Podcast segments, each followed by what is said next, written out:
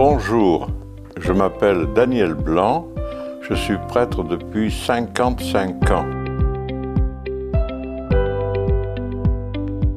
Mes origines, euh, ben, mon village d'origine, c'est Bouvière. C'est un petit village entre Bordeaux et Nyons. Mais je suis né à Dieu-le-Fit parce que la maternité la plus proche était là. Et je peux ajouter que lorsque j'étais étudiant à Lyon ou à Paris, j'ai dû sortir plusieurs fois ma carte d'identité pour montrer que c'était bien vrai, qu'un patelin comme ça existait et qu'en plus j'y étais né.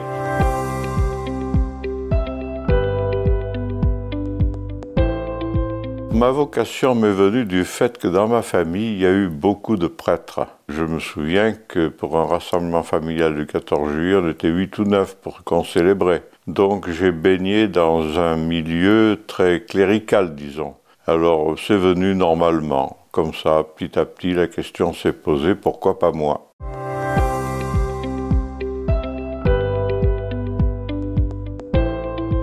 Ce que je préfère dans mes missions, parce que j'en ai eu d'assez différentes, ça a été le travail en équipe et le contact avec les gens.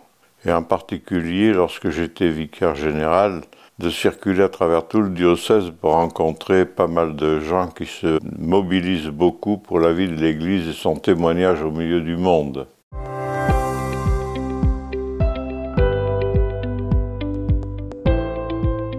Ben, les difficultés que j'ai pu rencontrer, c'était surtout lors de conflits. Alors ça, ben, ça s'est toujours pas trop mal terminé, mais enfin, euh, ça c'était le plus difficile, je crois. Moi, j'ai toujours travaillé avec d'autres, et quand je me retrouvais chez moi, ben, c'était pas mal non plus hein, de se ressourcer un peu.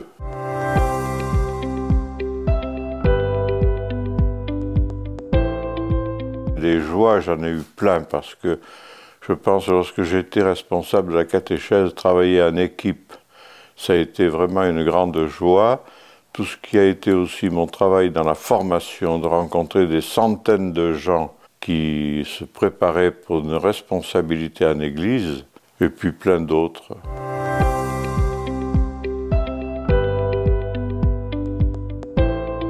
Je pourrais dire qu'une de mes passions a été la montagne. Quand j'étais aumônier de lycée à Romans, j'ai travaillé avec le père Jean-Marie Gage, qui était instructeur de haute montagne, et lui m'a fait découvrir ce que c'était l'escalade, le ski, la, randonnée, etc., etc. Et pour moi, ça a été extraordinaire. J'ai emmené après beaucoup de monde en montagne. Alors la lecture, les polars, je m'endors toujours le soir en lisant un polar, quelques pages au moins.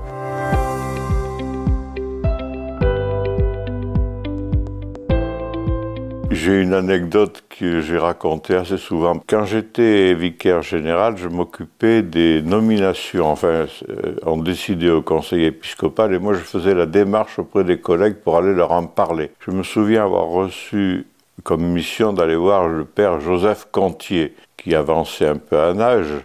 Qu'est-ce que tu me veux? qu'il dit Alors, il dit, ben voilà, je viens te poser une question. Est-ce que tu accepterais en septembre de changer de lieu? Alors euh, il me dit, mais bien sûr, tout de suite. Il suffit que tu me dises et demain j'y serai. Hein. Alors je dis non, je viens te poser la question pour que tu y réfléchisses. C'est tout réfléchi, j'ai toujours obéi à mon évêque et demain je te garantis que je peux être ailleurs. Voilà, ça c'était extraordinaire.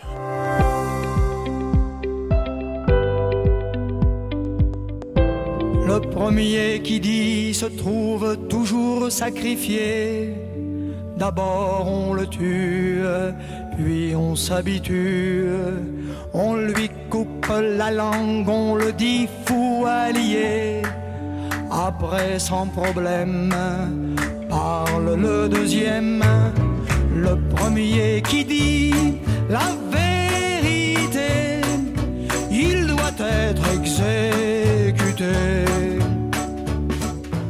La musique c'est très varié. Et je me pense tout d'un coup, comme ça, je ne sais pas pourquoi, à la chanson de Guy Béard, le premier qui dit la vérité, il doit être exécuté. Et puis Mozart, Handel, mais aussi les chansons de Brassens, de Guy Béard, oui, mais aussi Jean Ferrat.